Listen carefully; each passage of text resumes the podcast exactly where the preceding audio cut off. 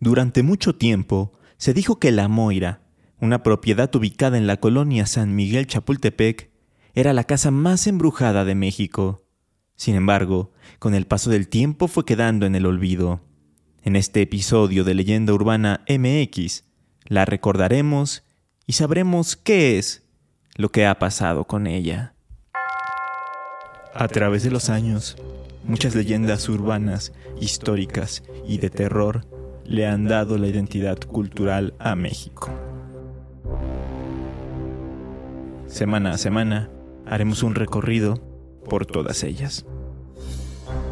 Esto es Leyenda Urbana MX con Ismael Méndez.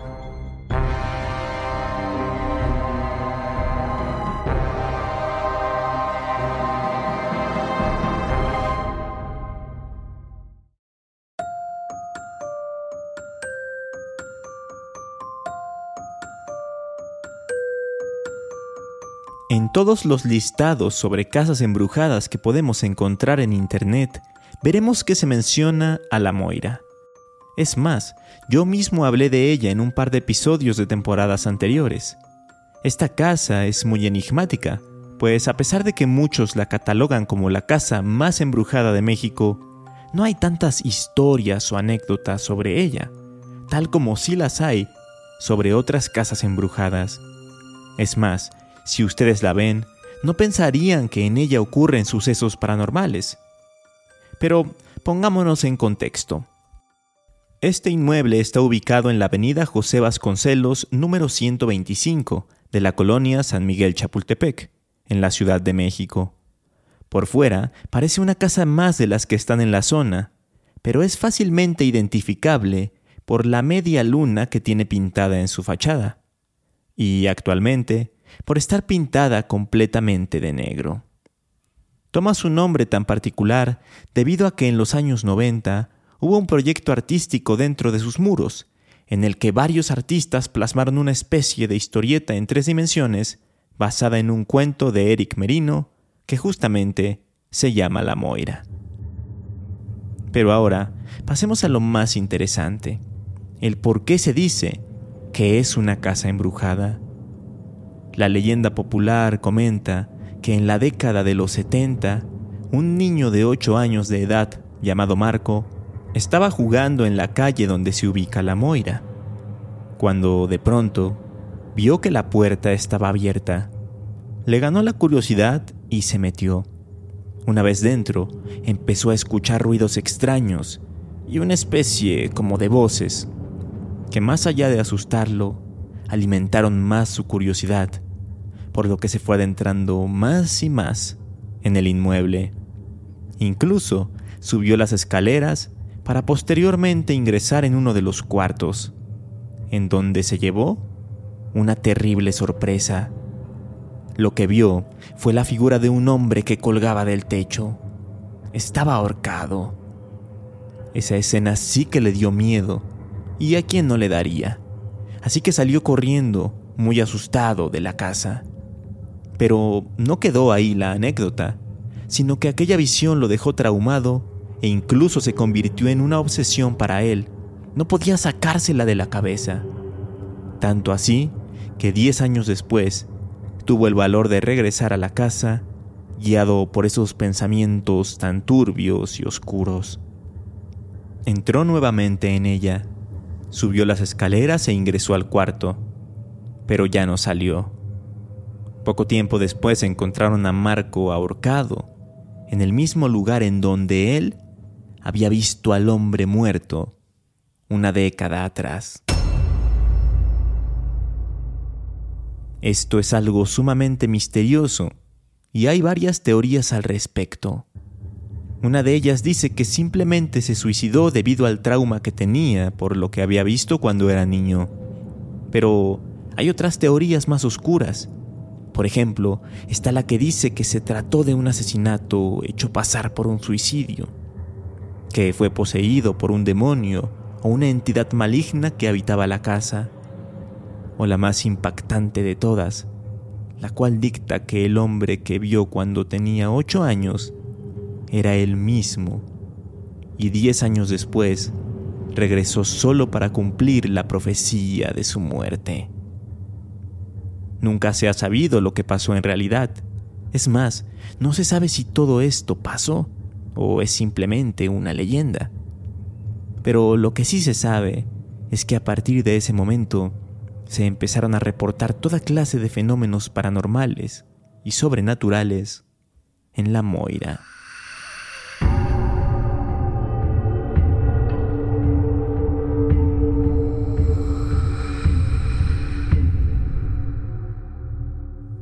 Quienes han entrado a la propiedad afirman haber experimentado cosas aterradoras, entre ellas la aparición de sombras de figuras humanas que se mueven rápidamente de un lado a otro, sonidos inexplicables, voces de ultratumba, luces que se prenden y se apagan solas, y el sentimiento de que algo muy malo tiene presencia en el lugar.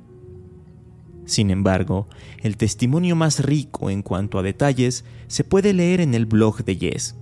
Ahí, la autora tiene una entrada publicada el 29 de octubre de 2022 llamada La Moira, una casa llena de fantasmas, mi aterradora experiencia en este lugar, en la que, como su título dice, platica lo que le pasó la vez que visitó la casa. El texto es larguísimo, así que voy a mencionarles los puntos que me parecieron más importantes y destacados. Y ya si quieren leer todo, vayan a darse una vuelta al blog. De entrada, Jess relata que todo sucedió hace más de 20 años, cuando era adolescente y en la casa se ofrecían recorridos en vísperas de Día de Muertos. Compró su boleto con valor de 250 pesos y asistió un sábado a las 9 de la noche a la casa junto con una amiga describe a la Moira como una casa común y corriente, como cualquier casa de la ciudad. Una vez dentro, recuerda que entraron por la puerta de lo que sería la cochera para esperar en un patio. Poco a poco, fueron llegando los demás asistentes. Unos minutos después, hizo acto de presencia quien sería su guía para dar inicio al recorrido. No obstante, cuando la mujer, la guía, intentó abrir la puerta interior de la casa, se dieron cuenta de que no podía, no abría. Todos pensaron que era parte del show, que estaba dentro del guion, pero ella les dijo con un semblante bastante serio en el rostro que la casa no quería que entrara. Así que les dio dos opciones, regresarles el dinero o entrar por la puerta del piso superior. Pero la cosa es que si elegían la segunda opción, ellos tendrían que entrar solos, pues insistía en el hecho de que la casa no quería recibirla. Estando ahí, no iban a irse sin entrar, así que no les importó ir solos. Subieron y la guía les dijo que tocaran la puerta tres veces, y si se abría, significaba que podían entrar. Así lo hicieron, y sorprendentemente, todas las puertas y ventanas se abrieron con tal fuerza que se azotaron. Intentaron buscar un mecanismo automatizado, pero no lograron identificarlo. Entonces entraron y vieron a alguien vestido como monje. Era parte del personal que da los recorridos, pero como debían empezar por abajo, él se enojó y les dijo que lo habían interrumpido. Aún así, los hizo entrar a una habitación en donde había elementos como la cabeza de un macho cabrío, un pentagrama invertido y demás cosas. En este punto, todo se empezó a torcer. El monje, aún muy hostil, les pidió escribir una pregunta para luego arrojarla al fuego, y de repente se ponía a hablar en otro idioma. Posteriormente, los guió hacia otra habitación, era la famosa habitación donde Marco se había ahorcado. Para este momento, la autora cuenta que no quiso entrar, ya que un miedo irracional se había apoderado de ella. De hecho, ninguno de los asistentes quería hacerlo, por lo que la explicación en ese tramo fue bastante rápida. Tras esto bajaron las escaleras y llegaron a la planta baja de la casa. Para ese entonces, una chica dijo que ya no quería continuar con el recorrido y la autora debido al miedo que estaba experimentando, dijo lo mismo. Así que el monje las escoltó a la salida y les pidió que esperaran al resto del grupo, incluyendo a la amiga con la que había asistido. Pasado un rato, salieron todos totalmente pálidos. Jess y su amiga fueron recogidas por su papá, y mientras iban de regreso en el auto, la amiga comentó que en el resto del recorrido se había hecho una especie de sesión espiritista, pero a la mitad de la actividad, un joven se había burlado de la situación y todo se descontroló. Se manifestó lo que parecía un poltergeist. Los muebles se movieron, los libros empezaron a flotar y otros elementos de la habitación salieron volando. Después de todo este desastre, el monje dijo que hacía mucho que no se realizaban recorridos, y menos en esos horarios, por la noche, así que la casa no lo estaba permitiendo. En los últimos párrafos de su crónica, Jess dice lo siguiente. La verdad es que sí nos asustaron. No sabemos si fue realidad o un aparatoso espectáculo, pero ni ella ni yo hablamos mucho de esa experiencia, a menos claro está que nos preguntaran. Y a la fecha es la primera vez que hago una crónica tan detallada. A la Moira es mejor no ir.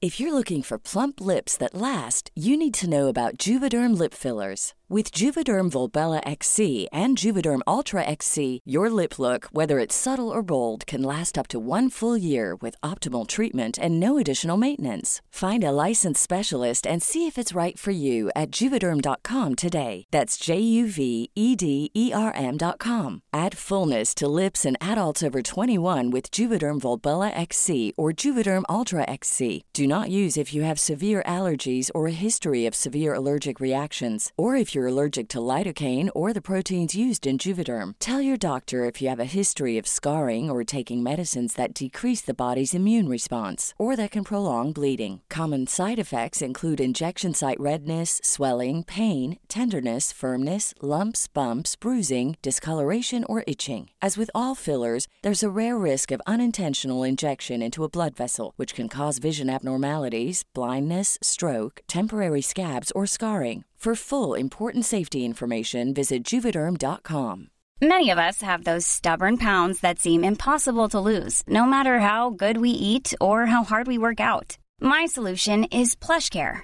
PlushCare is a leading telehealth provider with doctors who are there for you day and night to partner with you in your weight loss journey. They can prescribe FDA-approved weight loss medications like Wagovi and Zepbound for those who qualify. Plus, they accept most insurance plans. To get started, visit plushcare.com slash weight loss. That's plushcare.com slash weight loss. Se sabe que estos recorridos nocturnos de los que habla Jess duraron muy poco tiempo, y es que los organizadores se dieron cuenta de que sí se sentía la presencia de espíritus o demonios que dificultaban el trabajo y ponían en riesgo a los visitantes.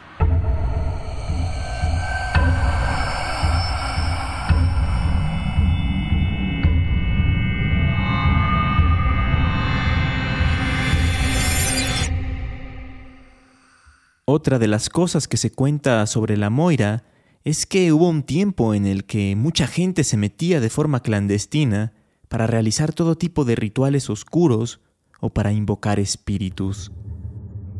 Ahora bien, la casa ha pasado por varias etapas. Por ejemplo, en una ocasión el dueño realizó una intervención artística dentro de la casa, en la que reunió a unos 20 artistas para que plasmaran en las paredes de la propiedad lo que sentían estando ahí.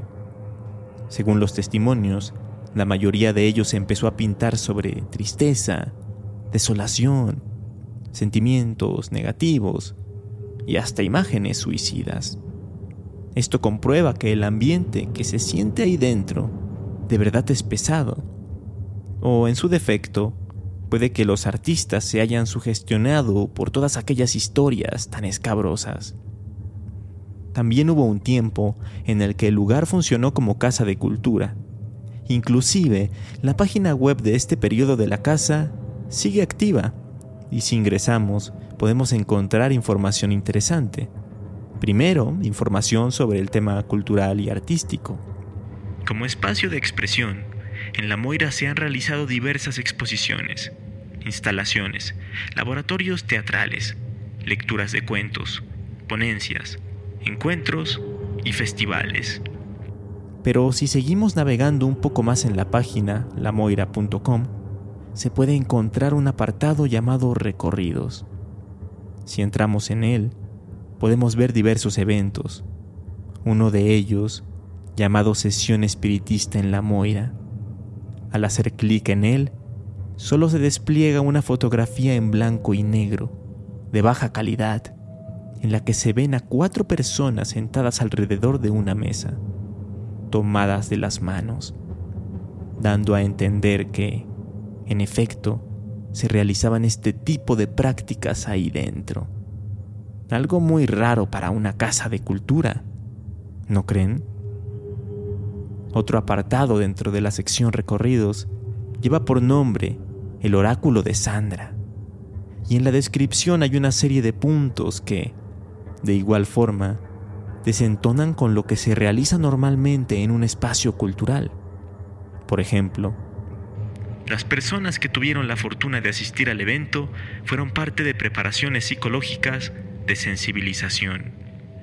Conocieron el procedimiento para realizar varios rituales y participaron en ellos, todos dentro de un lugar misterioso y trepidante como la Moira. Fueron testigos de la alteración emocional y perceptual que implica hacer una invocación. A todo esto se le suma que los asistentes debieron firmar una carta responsiva. Ahora bien, yo me pregunto si esta clase de eventos contribuyeron a que fueran sumando cada vez más y más actividad paranormal en la casa, llegando a tal grado que, como mencioné al principio, se consideró que fuera el lugar más embrujado de México o si solo los organizadores utilizaron la fama y la leyenda negra del lugar para promocionar sus actividades. Sea como sea, también llegó un momento en el que la casa dejó de funcionar como tal, como una casa de cultura. Desconozco el año exacto, pero las últimas entradas en el blog de su página web datan del año 2010.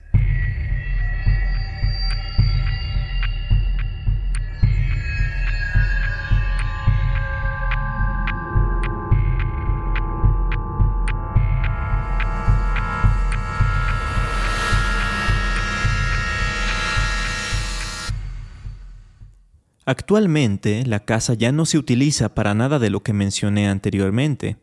Ya no hay acceso al público general. Digamos que ahora es una casa más entre todas las que están en la San Miguel Chapultepec. Por dentro tampoco tiene un aspecto tan siniestro como el que esperaríamos ver en una casa embrujada. Un usuario de YouTube llamado Johnny Rose se dio a la tarea de entrar hace un par de años y documentar su recorrido. Y la verdad es que en el metraje no se ve descuidada o desgastada, se ve que le han dado mantenimiento. Los murales que mencioné antes, ahí siguen en las paredes, y no les voy a mentir, esos sí dan un poco de escalofríos, pues son bastante siniestros.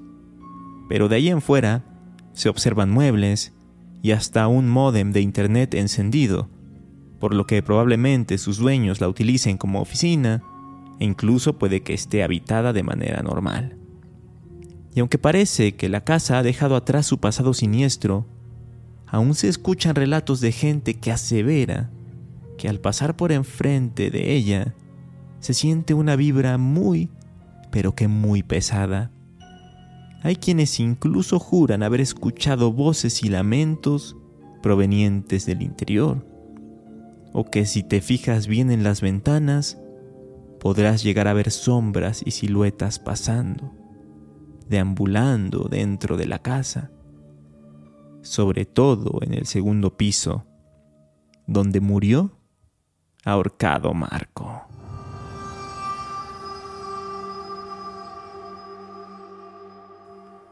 ¿Alguno de ustedes ha visitado la casa? ¿Qué otra historia conocen sobre ella? Háganmelo saber a través de redes sociales. Ya saben que me pueden buscar como Leyenda Urbana MX en Facebook e Instagram o como arroba leyenda UMX en Twitter. Como recomendación, por ahí vi que el buen tío Taku, a quien tengo el gusto de conocer, estuvo publicando unos promocionales sobre recorridos que se están haciendo por diversas casas embrujadas de la ciudad, organizados por Pulquipedia. Y entre esas casas vi que estaba la Moira. Así que vayan a checar sus redes por si todavía los están llevando a cabo. Por lo pronto, damos por finalizado este episodio. Espero que les haya gustado. Y si así fue, no duden en darle follow al podcast, puntuarlo y compartirlo para que llegue a más gente. Yo aquí los espero en un nuevo episodio el próximo lunes. Hasta entonces.